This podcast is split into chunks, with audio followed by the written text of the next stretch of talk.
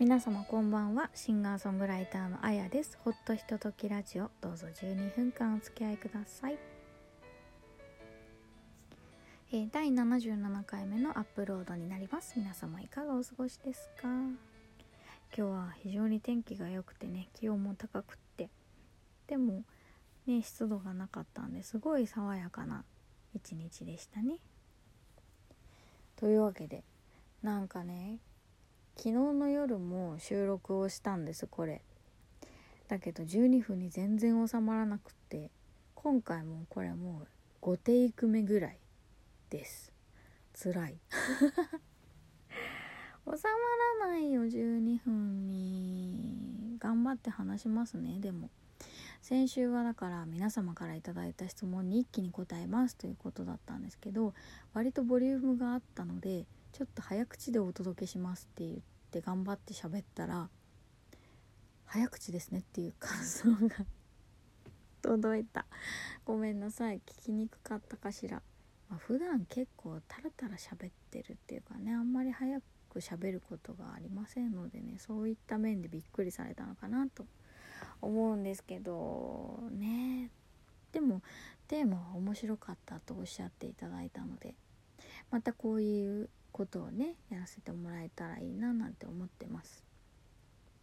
なので感想とかご意見とかね質問とかどしどし送っていただきたいと思います。よろしくお願いします。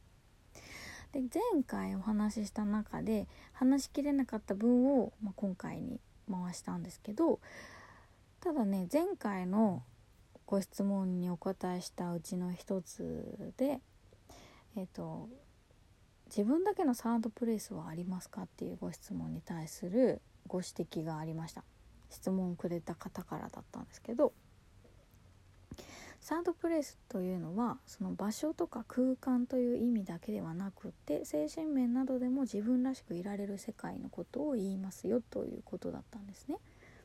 で自分らしくいられるところというか私のなんだろう気持ちが落ち着くとか素直な気持ちになれるっていうようなニュアンスでお答えした気がするんです。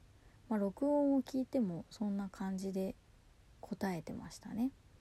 だけどその場所について言ってることではないということだったのでじゃあどこなのって思った時に何だろうなと思ってでも音楽の中とかねあと本を読んでれば本の中本の中の世界とか劇場に行って舞台を見てればその舞台の世界だったりとか映画だったら見てる映画のその世界に自分を置いてみるみたいな。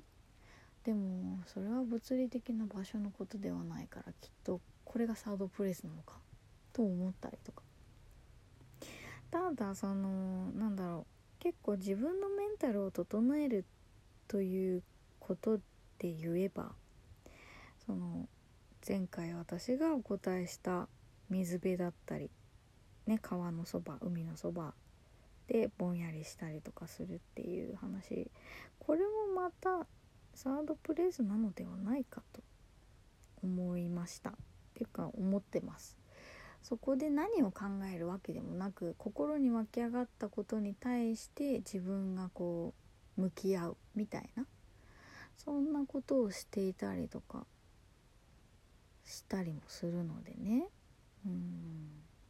で非常に難しいなと思いました。というわけで前回お話しできなかったご質問についてお答えしたいと思います。そうそう。あとねえーと、とラジオネームって書いてくださった方がいたのでそのように読んだんですけどなんか本物のラジオみたいですねっていう感想もいただいてで嬉しかった反面そうだっていうのがありましたね。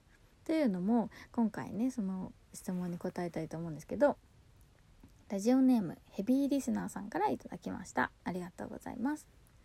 いつも楽しく聞いています。毎週水曜日がいつも楽しみです。あやさんは以前自分はラジオっ子だと言っていましたが私もラジオっ子でラジオが持つ独特のコミュニティ感が好きです。またこれ私に言ってるんじゃないのとか私と同じだと感じる時があり一人じゃないんだという気持ちになることがありラジオに助けられてきた思いがあります。この先いろいろなテーマで曲を書かれることがあると思いますがいつかラジオをテーマにした曲が生まれたらいいなと思っています。これからも楽しみに聴かせてもらいます。いつも素敵な時間をありがとうございます。ということでヘビーリスナーさんありがとうございます。嬉しい。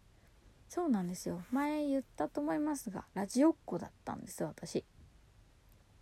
ラジオが好きであのよく聞いてましたしファックスでメッセージ送ったりとかしてました。当時はねメールじゃなかった。ファックスだった。ファックスとかハガキだったんですよ。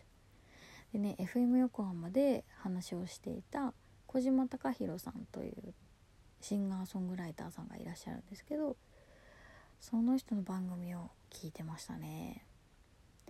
なんかなんだろう弾き語りをしてくださったりとかあとファックスに答えたりとかね。なんかすごいそれこそこうそこは私のサードプレイスだったのかもしれないですね。ラジオの中の世界っていうのが。なんか面白かったんですよ。自分の考えその友達とかとは違うことが聞けたりとか。ね私のために歌ってくれてるような気がしたりとかね。そうそういうのがやっぱりラジオの世界はいいなと思ってましたし、まあ、このラジオトークでね私がお話をすることでそういう思いをこうまた持ってくださったらいいななんてちょこっと思ってます。ねラジオをテーマにした曲書きましょう。書きます。言ったからには書かなくちゃ書きますよ。なんかね最近ちょっとジュディ・マリの「ラジオ」っていう曲が久しぶりに流れてきてもう懐かしくてもだえました。ああいう感じ？いやちょっと違うな。どういうのがいいかね。カーペンターズにもなかったっけ？まあいいや。そう小島貴弘さんがやっぱりすごく憧れたのでラジオ DJ にもなってみたいって思ってたんですけどね。あとはね F 横で言ったら今ラジオトークとかスタンド FM でお話をされてる DJ 愛子623さんにも憧れてます。時々これ聞いてくださってるみたいでそれを聞いた瞬間にこう青ざめました。彼女みたいにお話できたらいいのになって思うんですけどね。うん。すごいすごい素敵なんですよ。話の持っていき方とかね拾い方とかすっごくいいなと思ってねあとなんか学芸員さんとの対談といいますか学芸員さんにインタビューをしてその展覧会の見どころとかをねその収録したのを流してくださったりとかすごい楽しいんですよね。もうちょっと誰か是非愛子さんのラジオも聞いてみてください。あとねやっぱ地元のよ FM 横浜で喋りたいです私、まあ、曲を流していただいたことはあるんですけどやっぱりね番組のアシスタントとかやってみたいです。自分がメインパーソナリティとかも超嬉しいですよねそんなことになったら。ねこうラジオトークじゃなくて本当にラジオからラジオとかラジカセとかねああいうところからオーディオから私の声がいや生放送大変だろうな。だってこのラジオトークの生配信ですら私はちょっと無理って思ってるぐらいですからね。でも F 横で喋りたいです。誰かあの推薦 してください。ラジオ聞いてる人いないかなこれ。ね。ちょっとこれは夢に夢として叶えていきたいものですね。あとね次いきます。ラジオネーム。もう何回も練習してんのにこれすごい笑っちゃうんだよね。悩める子羊42歳厄年さん。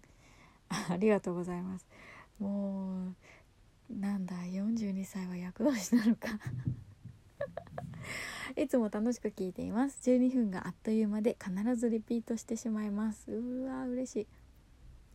あやさんは以前詩が先で曲作りをされていると言っていましたが詩を書く時は降ってくるのを待って受け止めたらバッと書き切るのか少しずつ書き紡いで仕上げるタイプなのかどちらでしょうか？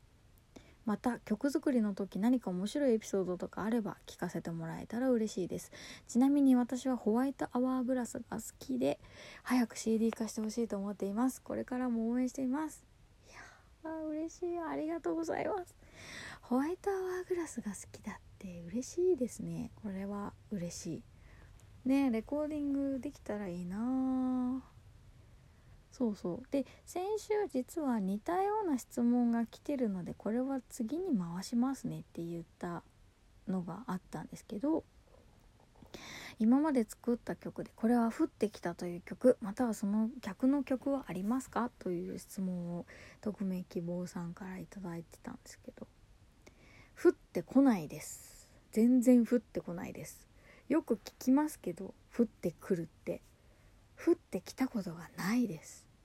毎回ねひねり出して絞り出してなんとかこねくり回して使作ってるんですよ。降ってきてみ来てくれてもいいじゃないですかね。